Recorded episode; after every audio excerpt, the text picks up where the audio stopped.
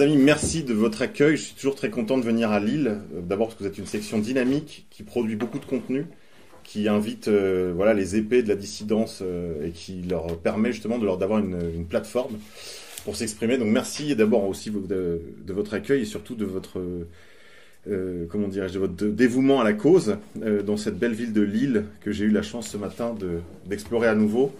Et c'est vrai que je suis toujours heureux de, venir vous retrouver ici. Alors, pour la, causerie de cet après-midi, Emmanuel m'a demandé de, comment faire suite à une émission qu'on avait fait avec le camarade Niche sur Voltaire antisémite, à la fin de laquelle on a rappelé que les éditions Contre-Culture venaient de publier, republier Révolte contre le monde moderne, donc l'ouvrage un peu phare, si vous voulez, de, Julius Evola. Euh, republication importante parce que d'abord le livre n'était pour ainsi dire plus disponible, sinon en occasion à des prix défiant euh, enfin, toutes nos bourses à nous en tout cas. On était autour de 250-300 euros le volume. Donc c'était quand même, euh, en gros ça voulait dire le livre n'était plus disponible pour le grand public. Contre-culture le rend disponible à nouveau. Euh, c'est un livre important qui a euh, forgé toute une partie de, l'élite militante de la droite italienne pendant ces 40 dernières années. Je rappelais tout à l'heure à nos camarades quelques anecdotes. Quand j'avais 16 ans, les libraires parisiens qui distribuaient la pensée de la droite radicale nous faisaient remarquer que nous étions petits sur le plan intellectuel comparé à nos voisins italiens et qu'à l'âge de 15-16 ans, on leur mettait Evola dans les mains et que ça produisait du résultat.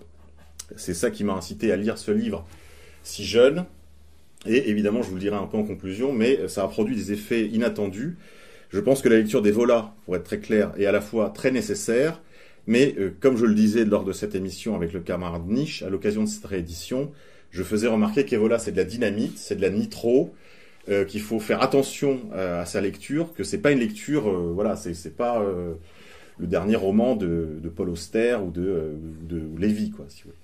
Donc, je, disais, je faisais remarquer qu'à la différence de, livres habituellement disponibles dans le commerce, ce livre est plus qu'un livre, c'est une sorte de flingue chargé, si vous voulez. Et il faut pas laisser les adolescents courir alentour avec ça dans les poches, si vous voulez, sans quelques mises en garde. L'œuvre d'Evola, comme le disait euh, le, très regretté, très aimé Charbonneau-Lassé, est une lecture dangereuse pour la jeunesse.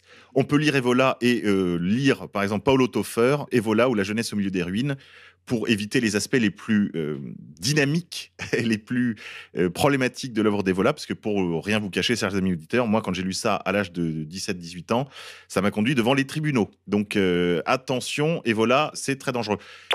Euh, les militants politiques ont beaucoup à gagner à sa lecture, mais encore une fois, euh, avec un grain de sel, parce que ça euh, produit des effets parfois un peu inattendus, on va en parler. C'est suite à ce propos un peu énigmatique que Emmanuel m'a demandé de vous parler, à l'occasion de cette, de cette sortie, de cette réédition, de ce livre, pour d'une certaine manière vous encourager à le lire avec les mises en garde. C'était ça un peu l'idée de ce propos. Alors, il faut savoir que, et voilà commence son livre. Euh, alors déjà, je vais commencer pardon, par une question. Est-ce que certains d'entre vous ici l'ont lu? Ok, quelques-uns. Bon, donc c'est aussi bien qu'on soit tous sur la même page. Euh, et voilà commence son livre, si vous voulez, sur l'idée du déclin de l'Occident. C'est un thème qui est devenu à cette époque-là, il le dit lui-même, un lieu commun. Hein, et il veut affirmer euh, les principes vrais pour préparer un redressement. Il dit, voilà, le déclin de l'Occident, c'est un, truisme, c'est enfoncer les portes ouvertes.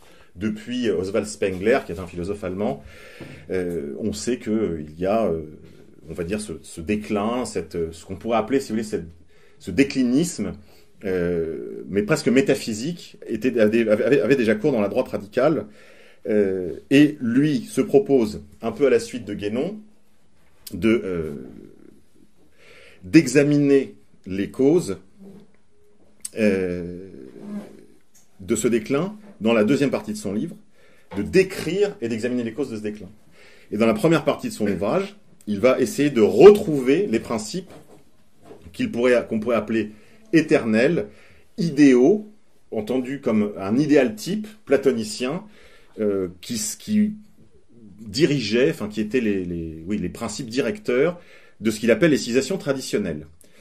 Le problème, c'est que Evola appartient à une école qu'on appelle la tradition intégrale, ou le traditionnalisme, avec un T majuscule, avec l'emploi de la tradition, elle aussi avec un T majuscule, qui cherche à la distinguer comme école, à l'isoler comme école, si vous voulez, avec quelques grands penseurs du genre Guénon, Evola, Fridtjof Schion, et ce qu'on appelle autour d'eux voilà, l'école de la philosophia perennis.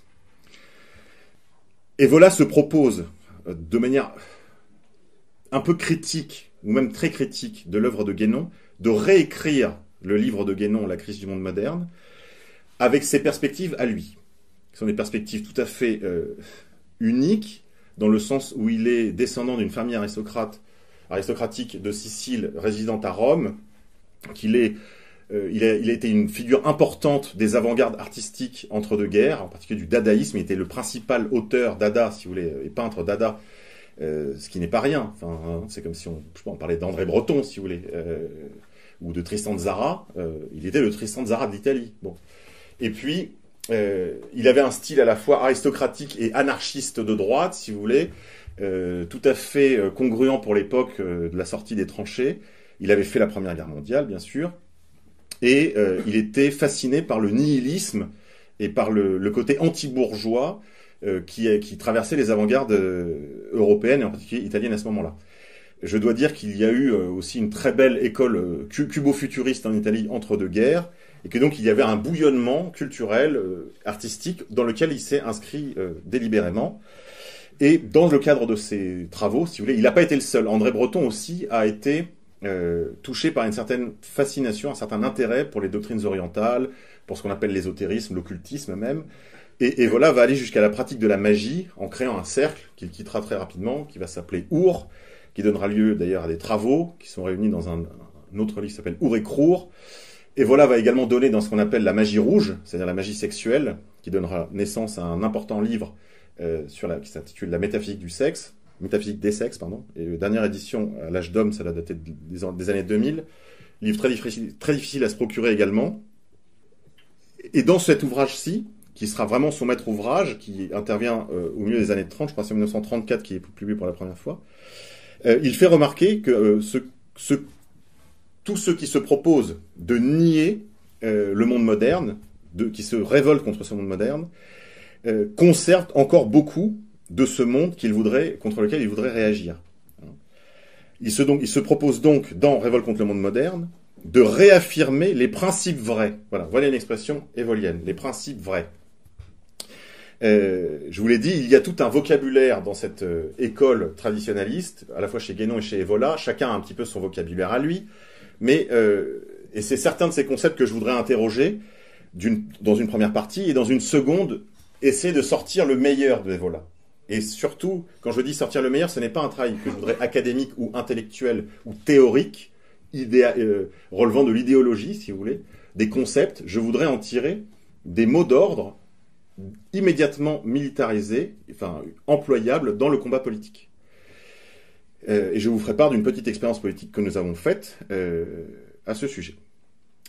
Donc, comme je vous le disais, Evola se propose dans Révolte contre le monde moderne de réaffirmer les principes vrais, il écrit donc sa crise du monde moderne en réponse à Guénon, en essayant lui aussi, d'une certaine façon, de se distinguer des concepts par trop formels du guénonisme, qui sont obsédés par le schéma, pour faire simple, des castes, qui est obsédé par ce schéma des castes. En gros, il y a d'un côté tout ce qui relève de la contemplation, de la méditation, de la vie intérieure, du sacerdoce, d'une part, et donc ce qu'il appelle, en gros, pour faire simple, les brahmanes, d'accord, la caste, en, décalquant les castes, les castes indiennes, Guénon dit voilà, ça c'est les activités supérieures. Et puis, à cela, Guénon distingue et oppose, et d'une certaine manière soumet, dit-il dans un, dans un monde organisé, normalement constitué, les guerriers, les rois, les guerriers, tout ce qui relève de l'activité, de tout ce qui est politique, juridique, administratif, euh, et proprement Ksatria, c'est-à-dire la deuxième caste, la caste des guerriers.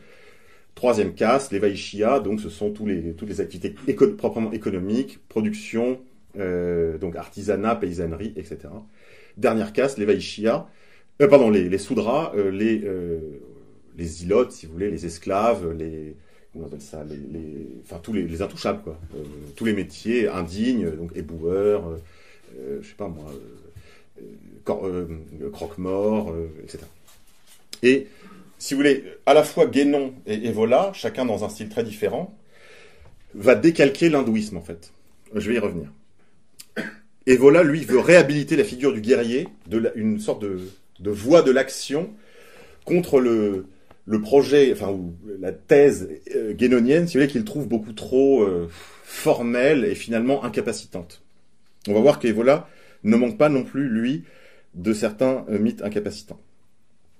La théorie générale, si vous voulez, aussi bien d'Evola que de Guénon, il faut savoir que Evola, je vous ai fait quelques éléments biographiques tout à l'heure, Evola va tomber sur René Guénon entre deux guerres et ça va, ça va changer sa vie.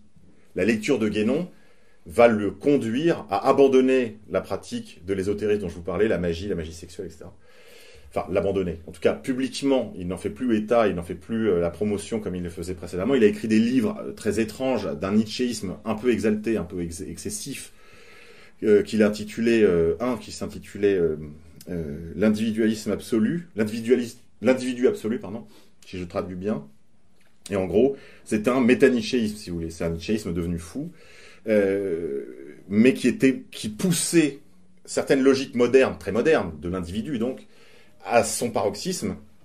Et la lecture, à la lecture de Guénon, Evola va, on pourrait dire, en employant un vocabulaire guénonien, rectifier ces tendances modernes poussées à leur extrême pour essayer de leur donner une orientation plus traditionnelle avec un T majuscule.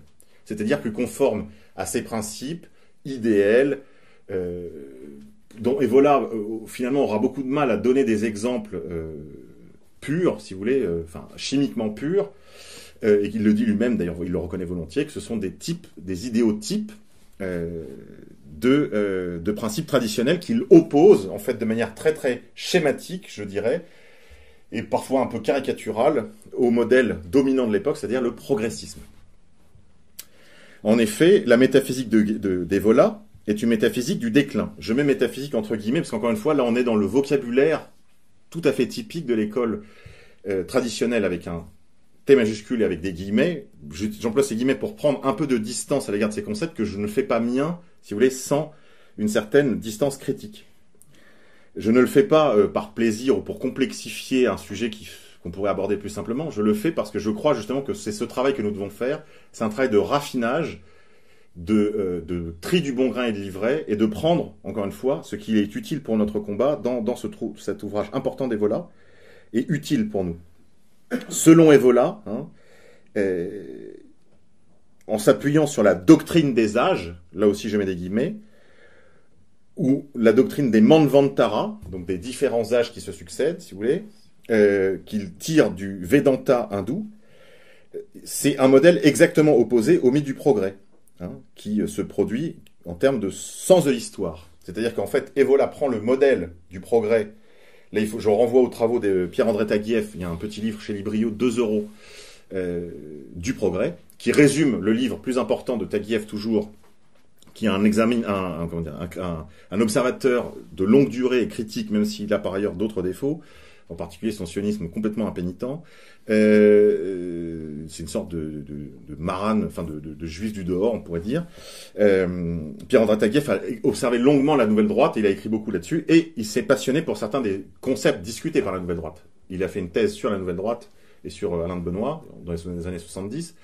Donc il est un observateur attentif de ce milieu, et il a écrit sur ces thématiques qui les occupent, en particulier sur la notion de progrès. Il a écrit un très gros livre aussi dans le même genre, qui s'intitule Les Contre-Lumières, qui poursuit son travail sur la notion de progrès.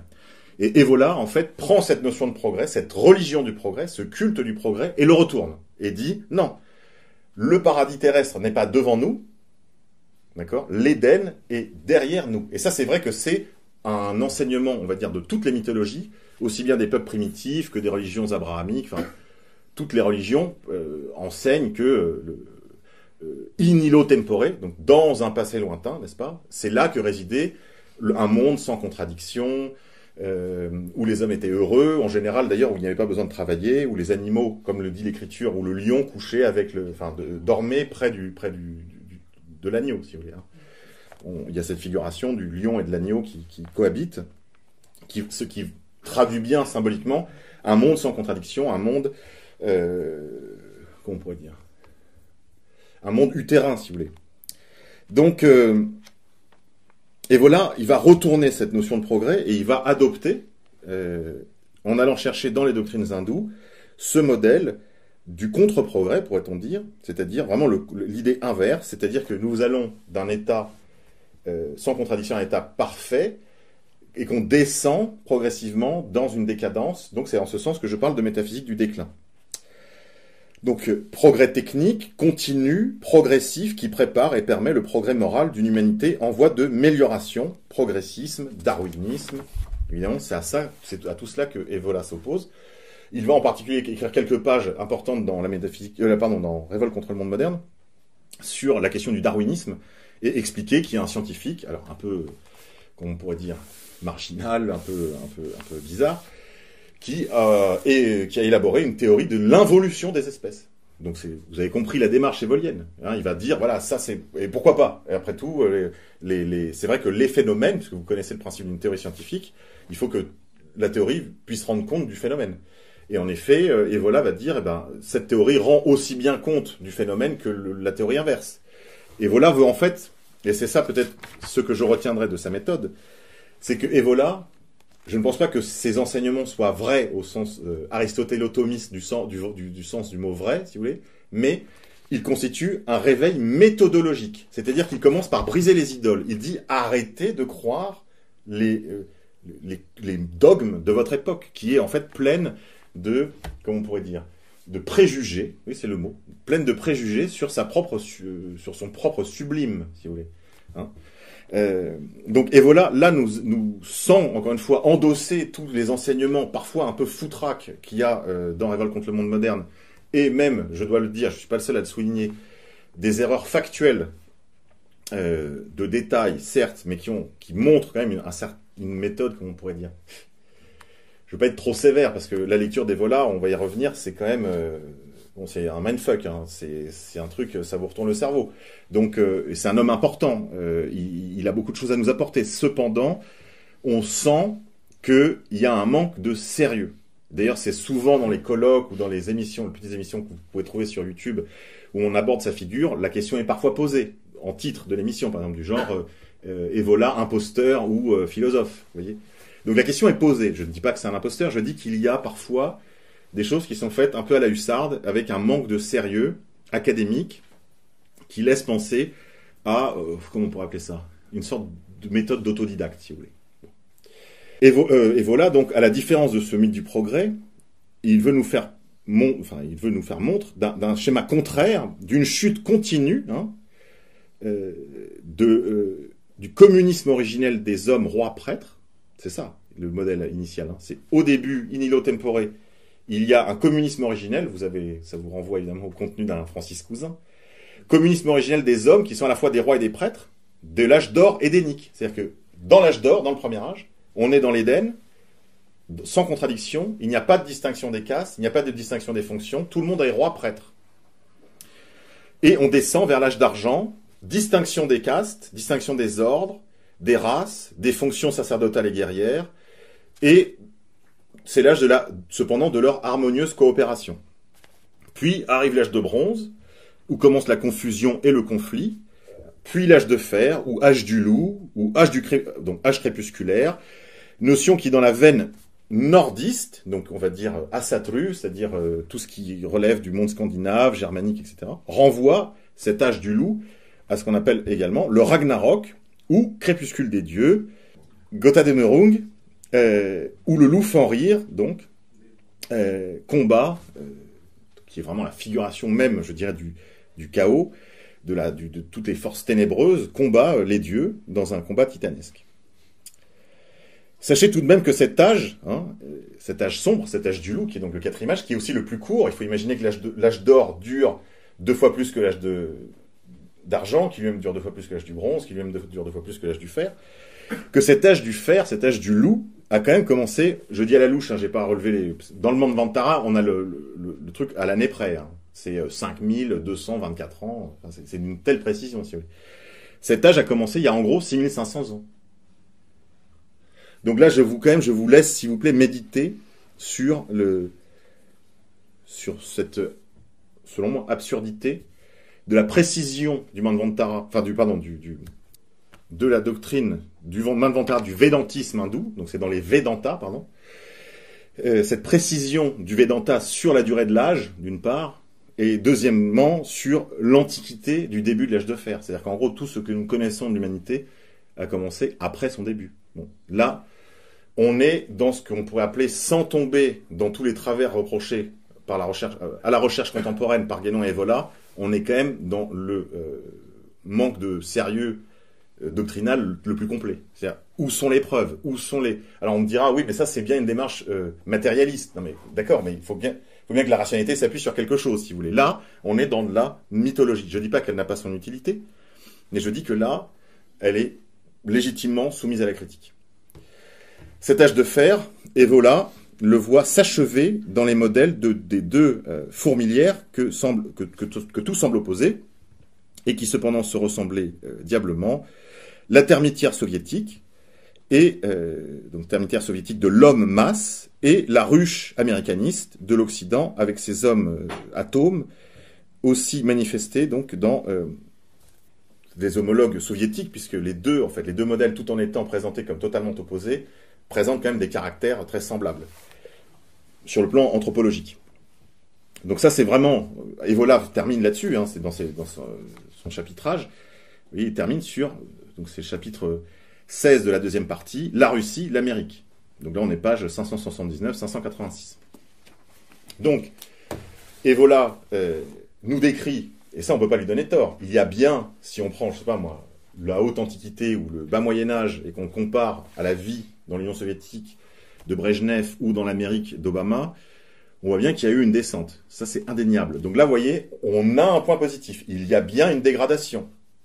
Cependant, encore une fois, si on doit prendre, je dirais, l'esprit de la critique évolienne, la méthode, si on peut s'inspirer du l'esprit, je crois qu'il faut cependant rejeter la lettre par manque de sérieux. Sur l'analyse des parallèles entre le soviétisme et l'américanisme, Evola a parfaitement raison. Hein, cela ne saurait fonder pourtant la réalité de la doctrine des âges. C'est pas parce que Evola a raison dans sa critique et dans sa comparaison fondée entre soviétisme et américanisme que ça valide la, les, trois lignes précédentes où il parle de la doctrine des âges. On ne peut pas tirer du fait qu'Evola a raison sur un point qu'il a raison sur, sur tous les points.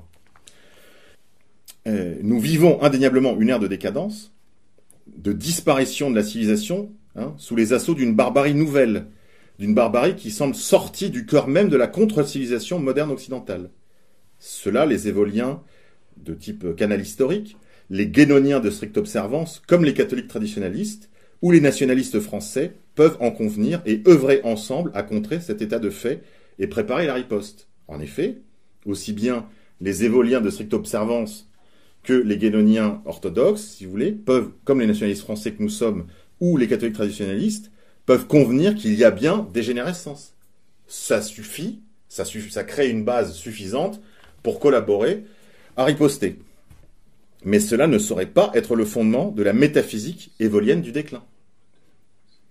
Cette doctrine, entre guillemets, est imprégnée de confusion bien orientale, entre guillemets. Elle semble sortir des eaux de la mythologie, pour tout dire de la mystique et de la superstition. Je veux dire par là que cette doctrine des âges a bien une certaine réalité, mais elle ne saurait être prise au pied de la lettre. Elle décrit une réalité confirmée dans l'écriture sainte. Je vous donne l'exemple des, exemple des patriarches dans l'écriture, qui sont euh, qui ont une longévité qui sera qui s'amoindrit à mesure que le temps passe. Les premiers patriarches vivaient euh, des centaines d'années, puis Mathusalem 99 ans, je crois, et on voit que il y a comme une, c'est noté dans l'écriture, qui est comme une sorte de consigne d'une certaine sagesse humaine, qu'il y a eu une sorte de dégradation anthropologique qui, explique l'abrégement de la vie des hommes sur cette terre. Il y a beaucoup d'autres signes dans l'écriture sainte qu'il y a bien cette espèce de, on pourrait dire, il y a une sorte de statut à cette connaissance, une sorte de, euh, il y a bien quelque chose là de la, de la dégénérescence, de la, du déclin. Cependant, encore une fois, ça ne peut pas suffire à fonder la vérité littérale de la doctrine, entre guillemets, évolienne. L'évolianisme, d'une certaine façon, n'est que le voile d'un hindouisme d'Occident, comme il y a euh, un bouddhisme euh, lamaïste en Europe. Il y a des disciples du Dalai Lama, c'est une bizarrerie, mais d'une certaine façon, l'évolianisme est une sorte d'hindouisme occidental. Et cette métaphysique du déclin n'est pas comme telle articulable avec le sens de l'histoire tel que professé par les enseignements de Jésus-Christ, qui est, selon moi, auteur de la création et, partant, maître du temps. En effet, cette métaphysique du déclin, qui chute, elle chute elle-même en une sorte de mécanique du déclin. En effet, la, doctrine des âges veut que ce soit des sortes de conditions cosmiques, si vous voulez, qui, déterminent le, sens descendant de la civilisation. Or, euh, la notion du temps pour le chrétien, c'est un temps linéaire avec euh, une unicité d'événements, des unicités événementielles. Euh, la création du monde, l'incarnation de Jésus-Christ, etc. J'y reviens tout de suite. Hein, cette métaphysique n'est pas comme telle, je le répète, articulable avec le sens de l'histoire chrétienne. Cette métaphysique qui chute en mécanique fait de Jésus un avatara, un avatar, une incarnation, si vous voulez, ce sont des mots tirés de l'hindouisme, un nabi, pour utiliser une expression euh, islamico-guénonienne, un nabi comme les autres. Un nabi, un envoyé, un prophète. Elle nie l'unicité de la vie humaine, elle nie l'économie du salut, elle nie le temps linéaire du plan de Dieu qui va de la sortie de l'Éden à l'incarnation de Jésus, de sa résurrection à son ascension, et à la parousie, second avènement du Christ, et descente de la Jérusalem céleste, instauration du royaume qui sont l'espérance du chrétien. En effet, là, vous voyez bien qu'il y a un sens de l'histoire, avec des, certes des événements, mais qui ne sont pas réductibles à ce que certains de mes camarades appellent le temps sphérique de l'histoire, le schéma qu'ils semblent avoir trouvé à la fois chez Evola et chez Oswald Spengler. Cette métaphysique du déclin ne peut expliquer les renaissances, je mets entre guillemets, ou les restaurations, même partielles, des principes traditionnels, tels que le Moyen Âge par exemple. Et oui, le Moyen Âge est censé être au cœur du Manvantara qui a commencé, je vous le rappelle, il y a 6500 ans, c'est-à-dire en moins 4000 avant Jésus-Christ, d'accord? Et, sauf à parler de cycles à l'intérieur du cycle, ce que les Guénoniens et les Évoliens ne manquent pas de faire, bien sûr, mais qui ne résout pas notre premier problème, de la linéarité du temps euh, des chrétiens. L'évolianisme est une gnose à plusieurs titres. Qu'est-ce que c'est que la gnose? Est-ce que quelqu'un ici n'est pas du tout familier avec cette notion de gnose Ok.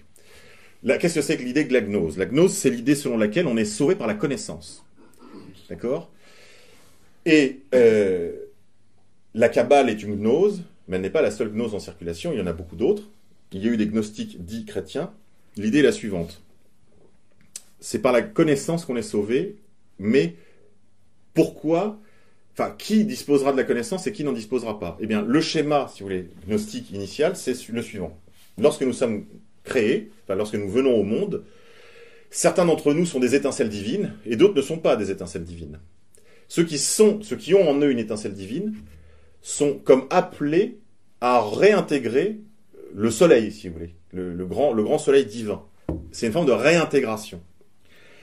Cette doctrine produit des choses aussi différentes que la maçonnerie, la Kabbale, euh, le, New Age, tout ça, ce sont autant de doctrines gnostiques, ou par exemple tout, le fond pseudo-religieux qu'il y a euh, dans le fond de sauce d'une littérature comme celle du Da Vinci Code. D'accord? Les gnostiques euh, croient à cette idée de l'étincelle divine qui doit réintégrer et en ce sens, l'évolianisme est un gnosticisme. D'abord parce que parce que l'hindouisme est une forme de gnosticisme. L'idée, c'est que vous naissez brahman parce que bah parce que vous l'avez mérité, parce que je le vaux bien. Hein. Vous l'avez gagné comment? Par le principe de la réincarnation. Donc c'est là qu'on voit que, en effet, l'évolianisme est est un voile à peine euh, opaque de l'hindouisme, d'un hindouisme d'Occident. Euh, mais l'évolianisme est un, donc c'est cette conception hein, euh, initiatique, quoique beaucoup plus sauvage. Ça, c'est la formule évolienne de l'initiation est beaucoup plus sauvage que le modèle guénonien. Chez Guénon, il faut, être, euh, il faut suivre le manuel, il faut rentrer dans une organisation régulière, il faut suivre une initiation, la recevoir, etc. Chez Evola, on sent qu'il y a un côté un peu plus effraction initiatique. Hein. On peut, même par des pratiques qu'on pourrait parler de mystique sauvage, tels que la pratique, comme il a longtemps fait, euh, de la magie sexuelle, de l'alpinisme, euh, du tantrisme, euh, ou que sais-je encore, de la magie même, on peut, d'une certaine manière, forcer le divin, forcer le destin. donc cette conception initiatique évolienne, même que quoique plus sauvage que cette nomenclature autorisée d'un guénon et tout en effraction, renvoie à la notion d'élu. Hein. il y a d'un côté les élus, qui sont distincts des masses, qui, elles, sont condamnées à la perdition dans la réincarnation, on suppose, hein, encore une fois, hindouisme occidental. Mais l'évolianisme est surtout une gnose pour les évoliens eux-mêmes. Donc je vous mets en garde contre ça, parce que je dis, lisez Evola, mais attention à ne pas devenir des évoliens de stricte observance. Pourquoi? Parce que justement, l'évolianisme lui-même, ou la lecture d'Evola, fonctionne comme une gnose elle-même, c'est-à-dire comme une gnose évolienne. Je m'explique il y a les évoliens et les autres. Lire Evola et y adhérer entièrement serait une sorte de ticket d'entrée dans un club exclusif, underground et stylé. La doctrine des âges, entre guillemets, hein, et leur involution, contraire de l'évolution, lorsqu'elle se mue en mécanique, ce qui ne manque jamais d'arriver, produit, mais ne résout pas toutes ces contradictions. Il y en a une autre. C'est que si c'est une mécanique, en effet, de la décadence du déclin, d'une certaine manière, c'est une école antipolitique. Il n'y a rien à faire. Il n'y a qu'à rentrer, finalement, comme d'autres ouvrages d'Evola y, y engageaient, dans ce qu'il appelle l'apolitéia, c'est-à-dire un certain désintérêt de la chose publique. Comme Evola et Guénon, hein, comme ils l'ont écrit tous deux, et comme ils en ont tous deux convenu, rien ne peut être redressé sans le concours des meilleurs des catholiques. Ça, ils l'ont dit tous les deux. Alors, Guénon l'a écrit et Evola l'a pratiqué. Je veux dire par là que Evola, malgré le fait qu'il ait écrit un livre très antichrétien qui s'intitulait Impérialisme païen, s'est bien rendu compte que il manquait de troupes, son impérialisme païen. Donc il s'est dit, bon, on va compter avec les catholiques, on va essayer de faire ce qu'on peut avec eux. Hein et pour qu'ils puissent participer à une entreprise de redressement, il faudrait encore que les catholiques ne trouvent pas à chaque occasion Hein, des occasions de réactiver euh, des superstitions utiles pour rendre compte de la situation, donc cette doctrine des âges, mais qui convertit en système paralogique d'explication de l'univers, et du reste d'ailleurs, pour les amateurs de H2G2, c'est cette doctrine du déclin, cette métaphysique du déclin, pose d'évidentes difficultés d'orthodoxie pour un catholique. Elle pose aussi d'évidentes difficultés de rationalité même. Et elle pose des difficultés de rationalité même pour un homme sensible à ce que peut représenter l'esprit traditionnaliste avec un T majuscule. Je veux dire par là que moi-même qui ai été formé par ces auteurs, mûrissant, je me rends bien compte des, des déficiences et de l'immense difficulté qu'il y aurait à se réclamer d'eux pour euh, conquérir qui que ce soit. Autre difficulté, que je viens d'effleurer, hein, c'est que cette métaphysique, cette mécanique du déclin, ne renvoie à rien dans l'ordre rationnel. Je vous l'ai déjà dit, ça ne renvoie à rien dans l'ordre rationnel aristotélo-thomiste. On pourra toujours nous opposer les quelques paragraphes de Guénon sur les limites de la théologie. Cependant, le sérieux, tels que les travaux du père Verlinde, les travaux du, père Séraphin Rose, les travaux de Borella ou ceux encore de mon frère, plus humblement, on fait un sort aux notions d'ésotérisme guénono-évolien. Ils ont fait un sort définitif pour qui veut bien se pencher euh, à ces doctrines. Il n'y a aucune doctrine qui soit, comme on pourrait dire, euh, de l'inconnaissable, de l'ineffable ou de l'apophatique. Pour faire simple, la, théologie apophatique, c'est la théologie de la négation. On dira par exemple Dieu ni, ni, grand, ni petit, ni bon, ni euh, colère, ni voilà. La théologie apophatique, c'est cette démarche qui consiste en gros, si vous voulez, à soustraire toutes les qualités de Dieu pour essayer de s'approcher du Dieu ineffable, Dieu inconnaissable.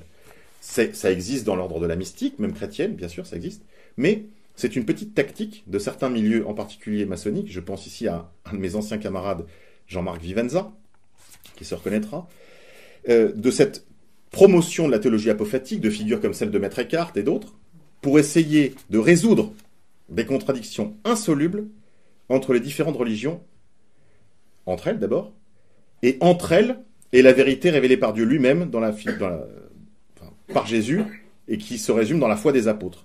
Il y a des contradictions insolubles entre cette entre ces doctrines, si vous voulez, par exemple, de ce qu'on appelle l'unité transcendante des religions, concept très, guénonien, mais qui, qui maintenant, si vous voulez, converge dans cette école traditionnaliste, et l'orthodoxie catholique. Cet apophatisme est une tactique de type gnostique, une fois de plus, gnostique maçonnique, pour cacher misérablement la pauvreté et la négation des contradictions bien réelles entre les différentes, entre ce qu'ils appellent les rayons religieux. C'est-à-dire que chaque religion, chaque tradition religieuse serait comme une sorte de rayon, si vous voulez. Quand, on fait réfracter la lumière, voyez, le blanc se réfracte en euh, mille nuances de toutes les couleurs de l'arc-en-ciel, si vous voulez. L'idée est la suivante, c'est chaque rayon lumineux nous fait remonter à la source blanche, la source, la lumière pure, ineffable, apophatique, de la tradition, si vous voulez, hors de toute forme traditionnelle. Ce schéma d'explication entre en contradiction, une fois de plus, avec euh, la logique qui veut que deux vérités religieuses, ou une vérité religieuse et un mensonge, sont irréconciliables. C'est comme le dit Saint Paul, c'est vouloir réconcilier les ténèbres et la lumière. Autre débouché maçonnico-mondialiste à cette logique de l'unité transcendante des religions, c'est euh, que ces traditionnistes regardent souvent le dialogue œcuménique comme euh, une conséquence bien naturelle de leur, euh, comment dire, de leur ouverture intérieure, si vous voulez, à cette conception supraformelle des religions. Et donc, paradoxalement, l'école traditionnelle, traditionnaliste, guénono-évolienne, débouche sur une certaine bienveillance à l'égard de ce dialogue œcuménique qui est véritablement une entreprise noachite. Je vous renvoie sur ces contenus à Internet, je ne vais pas résumer maintenant, ce serait trop long. On en dira en conclusion. Mais euh, ces notions euh, sont en gros la préparation de la religion de l'Antéchrist. C'est ce qu'on appelle tout simplement la crise de l'Église dans un certain versant, ou le mouvement d'animation spirituelle du mondialisme, si on veut être plus complet. La chronologie des volats, telle qu'il l'évoque par exemple, fait remonter euh, certains temps importants au 8e ou au 6e siècle avant Jésus-Christ. Hein. Je vous rappelle que le Kali Yuga aurait commencé 6500 ans. Donc on parle de 6500 ans, pas de 600 ans. Là, c'est pour donner un seul exemple de, cette inconséquence. En revanche, pour le reste, la critique est excellente et très valable. Et les propositions d'Evola le sont aussi pour l'essentiel. Faut-il lire Evola? Alors je vous répondrai, je crois que j'ai déjà dit, oui, il faut le lire. Déjà parce que euh, ceux qui se disent tels, les évoliens, pourraient peut-être commencer par le lire. Plus sérieusement, oui, il le faut, mais surtout, il faut le remettre en œuvre. Pour cela, c'est mieux de l'avoir lu. Qu'est-ce que c'est mettre en œuvre la pensée des Je dirais que ça se décline en deux temps. Le premier temps serait d'aller au fond de la critique, de la critique du monde moderne. Et là, évidemment, la nourriture est abondante. Hein, je vous ai dit tout à l'heure, 500 pages. Et puis, premier temps, donc, aller au fond de la critique du monde moderne, abandonner tout ce qui dans cette critique, abandonner tout ce qui vient du monde moderne pour, pour aller chercher ce qu'il appelle la terre ferme, la terre immobile, afin de pouvoir construire sur le roc. Donc il faut bien aller au fond de la critique et se débarrasser de toutes les fausses idées, de toutes les idoles, de, tous les mots, si vous voulez, de tous les mots valises de, de l'âge moderne. Et, encore une fois, isoler la proposition évolienne. L'isoler et la mettre en œuvre. Qu'est-ce que c'est? C'est par exemple promouvoir ce qu'il appelle la personnalité. personnalité. C'est-à-dire aller chercher ce qui relève de l'ordre de la qualité contre la quantité, longuement euh, critiqué par Guénon dans un autre ouvrage très important et que je, peux vous encourager également à lire, Cum grano salis, le règne de la quantité et le, règne, et le signe des temps. Personnalité, certes, d'une part, et aussi impersonnalité active. Ça, c'est une méthode, c'est-à-dire c'est l'idée selon laquelle, vous voyez, au Moyen Âge, par exemple, les artistes ne signaient pas leur œuvre. Il y avait une... L'artiste n'était finalement que la cristallisation à un moment donné d'une conscience collective qui venait fabriquer dans la dans l'humilité et l'obscurité de l'anonymat.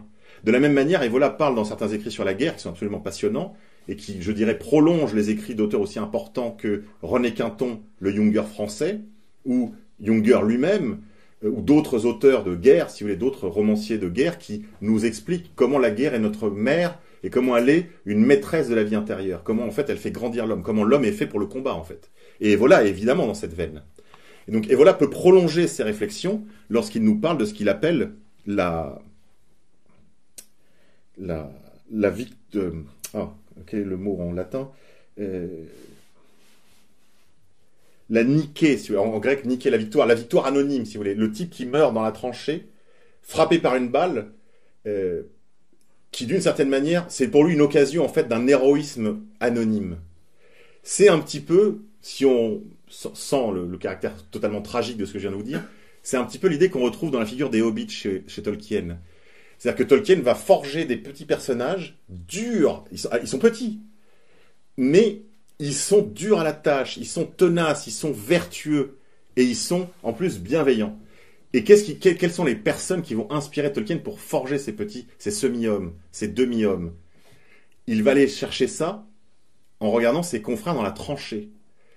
C'est de cet héroïsme-là dont parlait Vola, vous voyez? L'héroïsme dans, l'anonymat. Donc là, il y a quelque chose à l'épuiser. Nous, nous avons, je vous en ferai part juste à l'instant, tenté une, aventure de cet ordre avec mes camarades de Dextra. Ensuite, il y a d'autres notions qu'il s'agit de réhabiliter. Et voilà, on parle toujours dans son style, si vous voulez, mythologie, oui, mi-mythologique, mi-superstitieux, dans les premiers chapitres. Mais il fait, des, il fait des rappels tout à fait utiles et absolument indispensables pour tout militant politique qui veut euh, contribuer à l'élaboration du programme. Mais ça, c'est pas le plus important. Le plus important, c'est encore une fois la mise en œuvre de ces, de ces principes. Ici, il parle par exemple de la loi, l'État, l'Empire, le mystère du rite, euh, le caractère primordial du patriarcat, euh, la question de la virilité, etc. Donc il fait, dans tous les premiers chapitres, une sorte de récapitulatif des principes vrais de cette, de cette terre immobile qu'il s'agit de rechercher pour contrer utilement et efficacement la subversion. Il, commence d'ailleurs par ce qu'il appelle, donc chapitre 1, le principe, et ensuite la royauté, chapitre 2. Vous voyez, il va réhabiliter des choses qui aujourd'hui semblent à l'homme moderne de parfaite euh, euh, euh, restent, comment on pourrait dire, complètement surannés du passé. Et voilà va leur redonner vigueur avec par exemple des notions telles que la hiérarchie. Hein, nous, nous avons eu, nous sommes flattés pendant longtemps avec Dextra d'être la seule organisation politique qui affirmait publiquement le caractère hiérarchique de la société. Si vous regardez dans les professions de foi, même proche de nous, euh, c'est un mot qui est finalement très peu employé. Or, je ne vois pas comment on va faire renaître quoi que ce soit si on commence pas par reconnaître que la nature est inégalitaire, hiérarchique et complémentaire. Euh, et voilà fait des rappels de cet ordre, si vous voulez. Euh, humilité, anonymat actif, on en a dit un mot, héroïsme, l'héroïsme. Alors l'héroïsme, c'est pas uniquement les vertus guerrières, évidemment, et voilà, il est obsédé par ça. C'est pour lui, c'est, il se flatte d'une certaine manière, il se, il se raconte un peu des histoires. Il voudrait bien être le ksatria, la figure aboutie, si vous voulez, du guerrier indo-européen. Il, y a de cela en lui, je ne peux pas lui dénier cela. Cependant, euh, cela a conduit parfois à certains épisodes, à mon avis, regrettables. Comme par exemple lorsqu'il était à Vienne et que pour tester sa foi, comme il disait lui-même, entre guillemets, il, euh, d'une certaine manière, il jetait un, défi aux dieux en se promenant sous les bombardements alliés. Euh, et c'est ce qui a conduit à un terrible accident, puisqu'il a été euh, touché par une bombe, je crois soviétique, pour le coup, euh, qu'il a mis dans une chaise roulante jusqu'à la fin de ses jours. Je rappelle que c'était un alpiniste passionné, vous voyez un peu la sanction. héroïsme, donc toutes les vertus de l'héroïsme, là il faudrait replonger en fait dans, dans, ce que, dans la littérature, en particulier dans toute la littérature classique, qui étaient véritablement en fait des exemples donnés à la jeunesse dans le cadre de l'éducation, de l'instruction, euh, de vertus afin qu'ils les développent eux-mêmes dans leur vie quotidienne. Si vous voulez. Pourquoi on faisait étudier les héros grecs ou, je sais pas moi, ou l'Iliade et l'Odyssée que contre vient de rééditer, ou les mystères, le, théâtre à mystère du Moyen Âge. Qu'est-ce qu'on faisait, qu'est-ce qu'on mettait en scène en fait? Bah, les vertus, les vertus. Euh, le vice et la vertu d'une certaine manière, puisque la tragédie grecque, c'est tout est centré là-dessus. la transmission aussi du sens tragique de la vie. Voilà, ça c'est une chose sur laquelle Evola insiste beaucoup. La notion de qualité également. La notion de qualité, la notion de verticalité. la notion de virilité. Hein, je vous l'ai dit, c'est des mots qu'il emploie. Il a été passionné par deux, deux lectures tout à fait révolutionnaires pour lui, en plus de celle de Guénon. Il y a eu d'un côté Bachofen, auteur d'un livre sur le matriarcat, euh, un livre très important, très volumineux, et puis de l'autre côté, euh, la lecture de euh, Otto Weininger, lui aussi republié par Contre-Culture, beaucoup plus accessible, je dirais, en termes de pagination, ce qui doit faire, je sais pas, 120 ou 140 pages. livre absolument foudroyant d'un juif viennois qui a écrit sur, sur les relations hommes-femmes et qui a fait un mindfuck aussi à Evola et qui l'a mis sur ce chemin voilà, de la recherche des principes vrais. Et voilà, rappelle tous ces principes, je ne peux pas les résumer tous, je vous invite à le lire euh, par vous-même. Vous n'êtes pas obligé d'aborder ce livre comme un roman, de le lire de couverture à l'autre euh, d'un seul trait. Je le lis moi plus comme un manuel, un truc auquel on revient, on peut aller chercher, euh, ne serait-ce que par, les entrées hein, qui sont proposées. Lorsqu'on a une question sur la notion de l'État, par exemple, aller chercher de ce côté-là. je vous disais mettre en œuvre Evola dans le cadre de nos activités politiques, nous avons essayé, avec mes camarades de Dextra, de faire ce que, se proposait de, ce que nous proposait de faire euh, Adinolfi, euh, Gabriele Adinolfi, un des militants les plus méritants de la droite alternative italienne. Vous savez, il a été accusé euh, faussement de l'attentat de, de, la gare de Bologne dans les années 80. Il a fui l'Italie pendant 20 ans. Lui et son organisation étaient... Enfin, l'État italien a tenté d'écraser lui et ses camarades, dont certains continuent de militer avec lui. Enfin, chacun un peu de son côté, mais ils sont encore là, ils sont encore présents. Et Adinolfi est un lecteur attentif et euh, extrêmement intéressant et poursuivant d'une certaine manière le travail d'Evola. Euh, Adinolfi a écrit un article important qui s'intitule, euh, je paraphrase, hein, pour un évoléninisme. En gros, à quoi nous encourageait-il? Bah, À croiser euh, le meilleur du léninisme, c'est-à-dire en gros, selon moi, du maoïsme, euh, voilà, du maoïsme, vraiment enfin, la culture du parti révolutionnaire, si vous voulez, d'un côté, et de l'autre, euh, la vision du monde, pourrait-on dire, euh, certes décliniste, enfin du métadécliniste d'Evola, mais surtout la réaffirmation de principes souverains. Comme, il le, comme le dit Evola lui-même, on ne reconstruit rien sur une seule négation. On ne peut pas grouper les gens, par exemple, seulement, je parle pour les années, enfin pour les générations qui nous ont précédés, euh, par exemple sur le seul anticommunisme, ça ne suffit pas, c'est pas pas un motif suffisant. On peut pas mobiliser les gens uniquement sur l'anti-islamisme, hein, suivez mon regard. On peut pas mobiliser les gens seulement sur euh, l'anti-modernisme, du genre voilà rejetons le monde moderne. Non, il faut une proposition souveraine, et donc euh, il faut des affirmations souveraines. Et c'est en ce sens que la lecture des Volas nous est utile parce qu'elle nous permet d'aller chercher les principes vrais.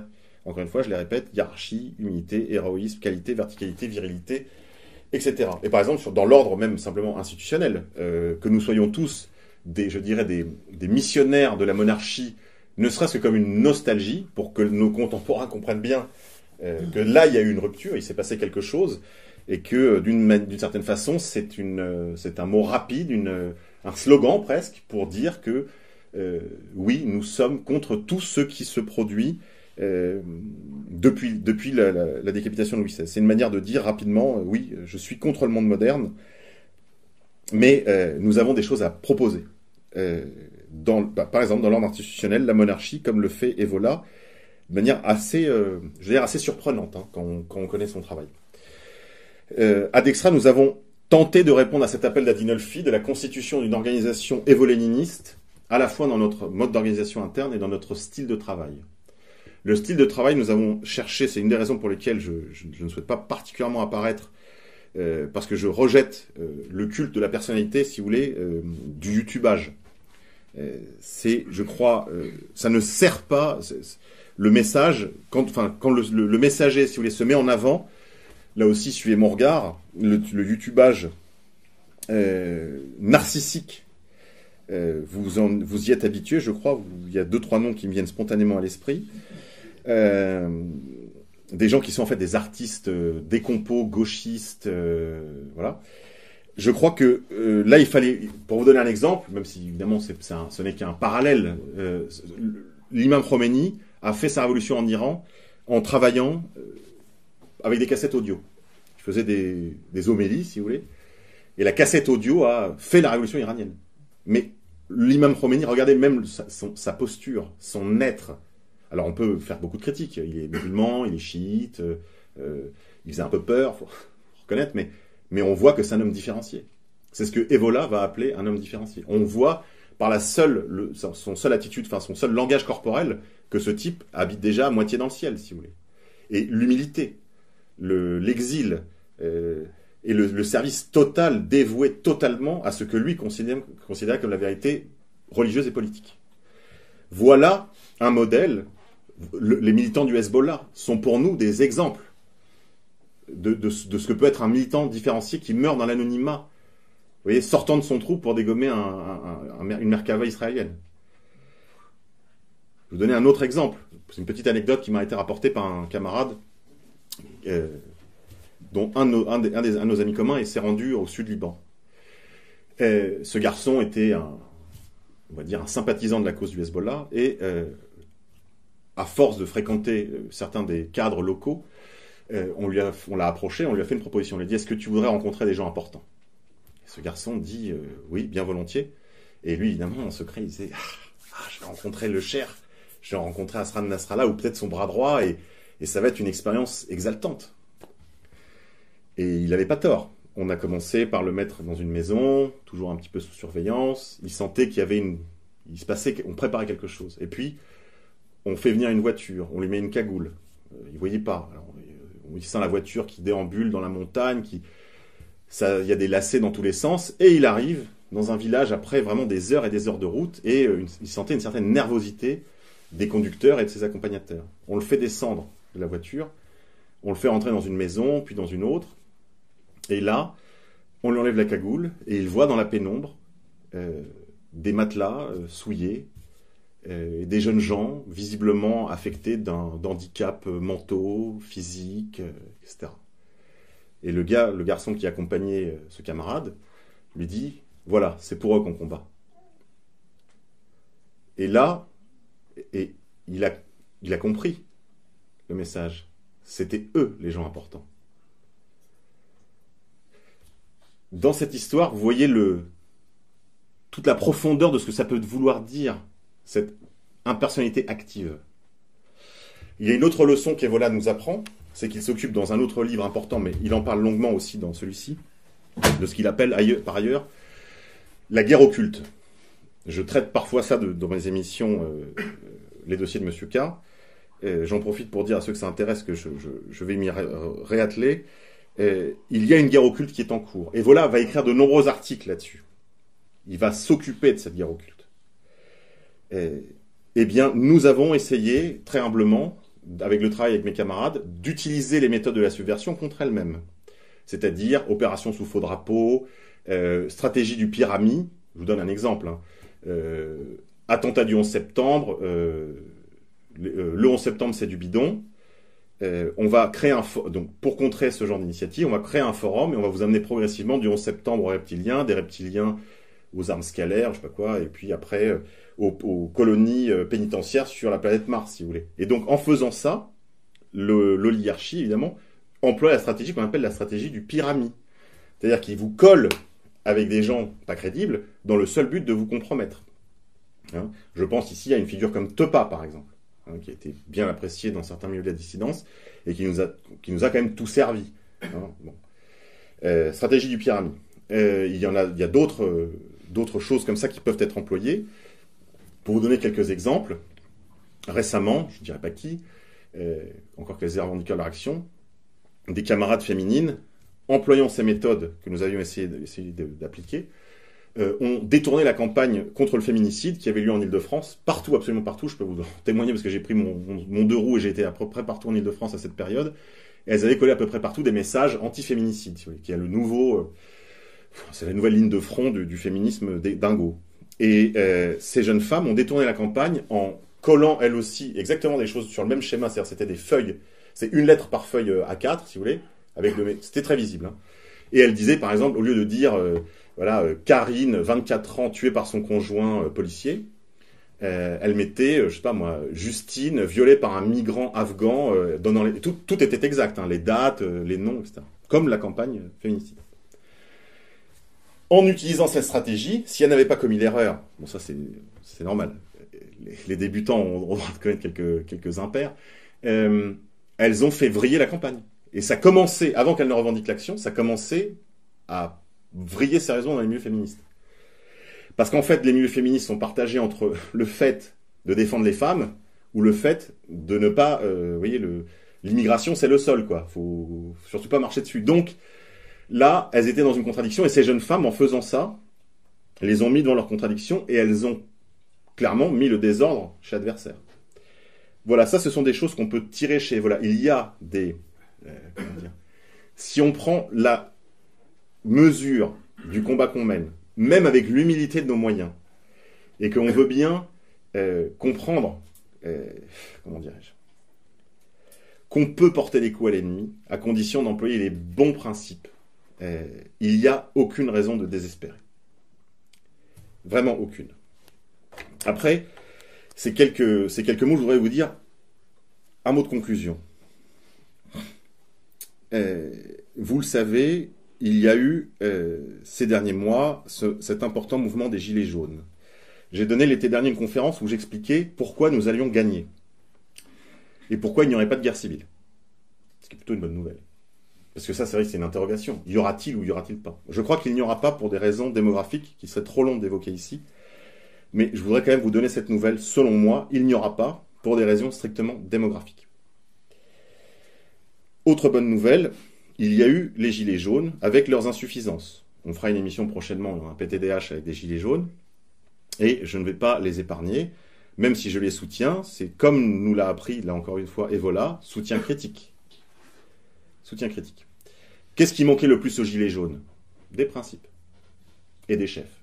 Des chefs qui auraient eu les bons principes.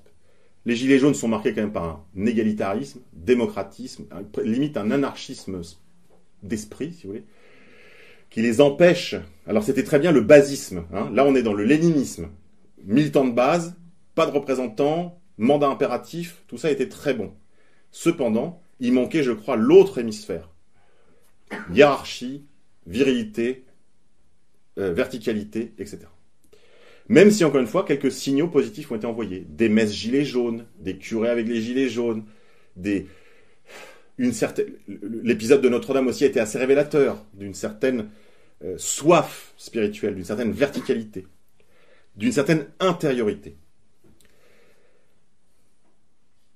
Je crois que nous, ER et je dirais les, vaisseaux, euh, le vaisseau amiral ER et c'est la flottille, si vous voulez, de la dissidence, nous sommes les seuls à proposer une réponse globale qui porte le nom de bioconservatisme.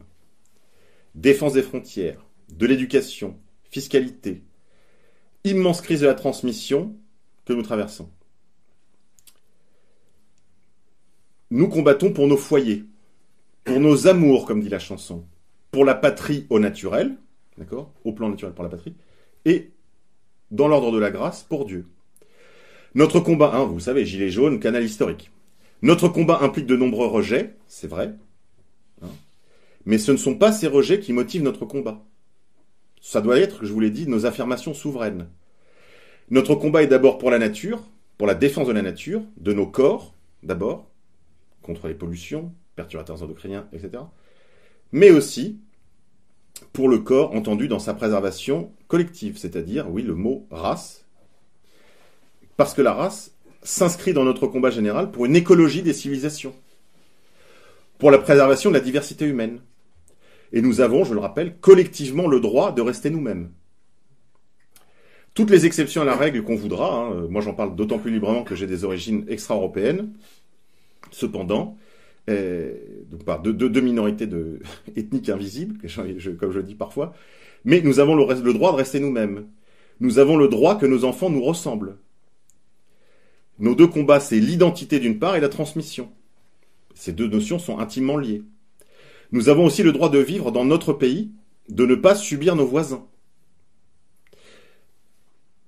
Ça, c'est une forme de souveraineté, vous voyez. Le droit de, de continuer à être nous-mêmes. Défense de notre race, c'est-à-dire de la matière du peuple français, qui n'a jamais été aussi menacée, et cette défense n'a jamais été aussi nécessaire. Je vous rappelle juste que quand on parle des grandes invasions, ça n'a absolument rien à voir avec ce qui se passe aujourd'hui. Hein. Bon, je m'étends pas. je vous renvoie, pour ceux qui n'auraient pas encore compris cet aspect des choses, au livre de euh, Stephen Smith euh, sur la grande ruée vers l'Europe. Euh, je me flatte d'être quelqu'un de courageux, pourtant je dois vous avouer que je n'ai pas réussi à le finir. En fait, je n'ai même pas réussi à aller au-delà du chapitre 2. Parce que... parce que... Parce que c'est véritablement désespérant. Mais, je vous l'ai dit tout à l'heure, les nouvelles sont quand même bonnes. Je vous renvoie à la dernière interview aussi que j'ai fait du président Le Pen, où il parle clairement de guerre démographique. Voilà, je crois que ça c'est vraiment le minimum syndical, on part de là. Cependant, nous défendons, si nous défendons la matière de notre peuple, son caractère essentiellement blanc, nous le faisons sans haine, sans crainte, sans mépris pour personne. Nous défendons sa matière, certes, mais surtout nous défendons sa liberté collective, c'est-à-dire ses souverainetés. Souveraineté contre toutes les émissions étrangères et supranationales. Souveraineté politique, frontières, sortie de Schengen, souveraineté monétaire, recouvrement de notre droit à battre monnaie, énergétique, dépendance par exemple énergétique à l'égard de l'Afrique et plus particulièrement de l'Algérie, souveraineté alimentaire, souveraineté culturelle face à l'impérialisme américain par exemple. Mais nous défendons surtout nos foyers, nos familles, contre l'État d'abord, contre le fisc, contre la DAS, contre les inspecteurs du travail, contre les flics et leurs radars, ainsi que les douaniers. Quelque part, Bernanos a écrit qu'un peuple qui ne fuit pas devant les gendarmes est un peuple veule. Là aussi, tous ces combats, nous, devons les mener par amour. Nous sommes fondés à nous défendre car les empiètements et les spoliations de l'État et de ses agents hein, sont les forces du désordre établi. Enfin, et ça je crois que c'est aussi une leçon à laquelle Evola n'est pas tout à fait étranger, nous le faisons dans un esprit, dans, celui, dans l'esprit d'Antigone. C'est-à-dire que nous ne confondons pas la légalité et la légitimité. Nous devons, je le disais tout à l'heure, réaffirmer les des souverainetés euh, pérennes. Nous devons réaffirmer nos légitimités, la légitimité de nos combats. À toutes les lois tyranniques, nous avons le droit, mais également le devoir de résister. Un dernier mot enfin pour vous dire qui nous combat.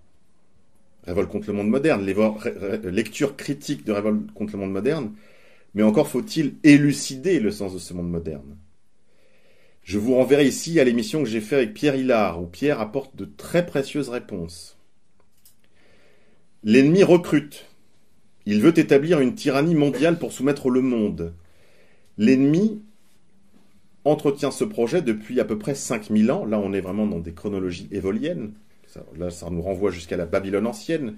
Je pense à des figures comme Simon le magicien, ennemi de Saint-Pierre, à la gnose, ou plus précisément pardon, au gnosticisme, à toutes ces idées des échelles divines, des kélipotes, ces, ces étincelles de lumière dont je vous parlais en introduction, dont la Kabbale s'est fait le réceptacle, Kabbale, ou autre nom de la gnose hébraïque, autre nom aussi de Babylone, qui a changé de nom bien des fois pour prendre celui de Loge, par exemple. Toutes ces organisations sont véritablement l'aile marchande du diable, les troupes de l'ennemi. Et vous le savez, ils ont beaucoup de leviers, beaucoup de soldats, des moyens considérables, l'argent de la haute banque, tous les médias. Ils ont plusieurs agendas, LGBT, transhumanisme, etc., euromondialisme. Et pourtant, tout cela, toute cette confusion, toute cette guerre occulte qui nous est menée, il faut bien le comprendre, tend vers un but unique. Et c'est là que je remercie Alain Soral pour son travail, sans quoi je n'aurais jamais réussi à faire ces synthèses, à comprendre ce qui se joue. Ce qui se joue, c'est véritablement eh, un combat eschatologique dont l'horizon est ce que certains musulmans appellent le Malhama, ce que les chrétiens appellent Armageddon, qui se déroulera sur la colline de Megiddo, en face du mont Moria, à Jérusalem, sur lequel la loge, la Kabbale, a pour projet de reconstruire le troisième temple, afin que de là règne le roi des Juifs, que les chrétiens appellent Antéchrist. Les chrétiens et les musulmans appellent Antéchrist. Je sais que ça paraît une histoire absolument fabuleuse. Même Evola lui-même, lorsqu'il parle de guerre occulte, ne va pas dans ce luxe de détails. Je pense parce que c'est une vérité à la fois indicible, ridicule est terrifiante. Mais quand on a compris cette, vérité si simple, et qu'on, comment dirais-je, qu'on fait rentrer, si vous voulez, qu'on recompose le puzzle de tout ce qui nous arrive, c'est une histoire qui est, euh, je dirais, désarmante de simplicité. Alors évidemment, ça nous expose à une critique, voilà, vous êtes monomaniaque, blablabli, blablabla. Certes. Cependant, il faut qu'on m'explique autrement ce qui se produit en Europe, en France. Il faut qu'on nous rende, qu'on rende compte du phénomène, de ces deux grands phénomènes absolument cardinaux, que sont d'un côté ce qu'on appelle le grand emplacement, et qui est décrit dans ce qu'on appelle commodément, même s'il n'y a, jamais eu d'écrit vraiment de cela, mais le plan Koudenov-Kalergi, qui n'est qu'un des chapitres, si vous voulez, de ce projet de destruction de Rome, parce qu'il faut savoir que dans le projet, dans le projet de construction du troisième temple et d'avènement de l'Antéchrist, c'est-à-dire du roi des Juifs, le Messie d'Israël, il y a des conditions. Une des conditions, c'est la destruction d'Édom. Édom, c'est nous. Hein. Le Mashiach viendra que quand Édom, l'Europe, la chrétienté sera totalement tombée. Donc je vous pose la question, c'est une bonne nouvelle que l'islam envahisse l'Europe? C'est une excellente nouvelle, ça annonce l'envie de Mashiach. Excellente nouvelle. C'est Rome, c'est entendu comme complexe euh, politique et spirituel de l'Europe euh, et, donc de ses extensions, l'Occident chrétien, si vous voulez. C'est une condition sine qua non pour la réalisation de cette prophétie. Je ne sais pas si cette prophétie a une quelconque réalité, si elle aura un jour une quelconque réalité. La seule chose que je sais, c'est qu'il y a des gens qui, tous les jours, aspirent à ce plan. Alors on me dira, Contre-culture vient de le rééditer, le protocole des sages de Sion. On me dira, mais c'est grotesque, c'est un faux, tout le monde le sait. Très bien. Et voilà nous dit dans un autre ouvrage que Révèle contre le monde moderne, mais c'est pas sans intérêt pour nous, il nous dit peut-être les, les, protocoles des sages de science sont un faux. Certainement même. ils sont un faux, probablement à moitié écrit de la main euh, d'officiers de, l'Okrana, c'est-à-dire la police secrète du tsar, qui avait intérêt à ce moment-là à déclencher, on va dire pour faire simple, des pogroms de diversion euh, dans une Russie en pleine, en pleine transformation. Tout ça est très possible, certain même. Mais nous, ce qu'on veut savoir, c'est pas si les protocoles des sages de science sont un faux ou pas. Ce qu'on veut savoir, si c'est ce qu'il décrit est vraisemblable ou non. Alors maintenant, il vient d'être édité.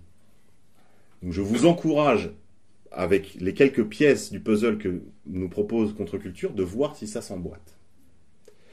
Voilà, je terminerai cette conférence comme je le fais toujours en vous disant de ne point désespérer parce que les racines profondes ne gèlent pas. Je vous remercie.